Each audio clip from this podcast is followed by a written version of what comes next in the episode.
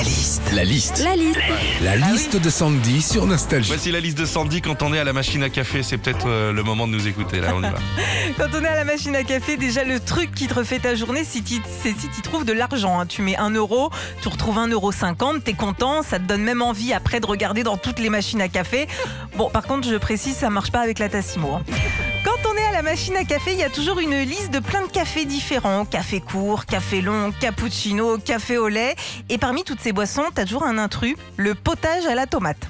Sérieusement. Ça, c'est un truc de ouf. Mais sérieusement, qui prend des potages à la tomate dans les machines à café, mis à part les gens inconscients?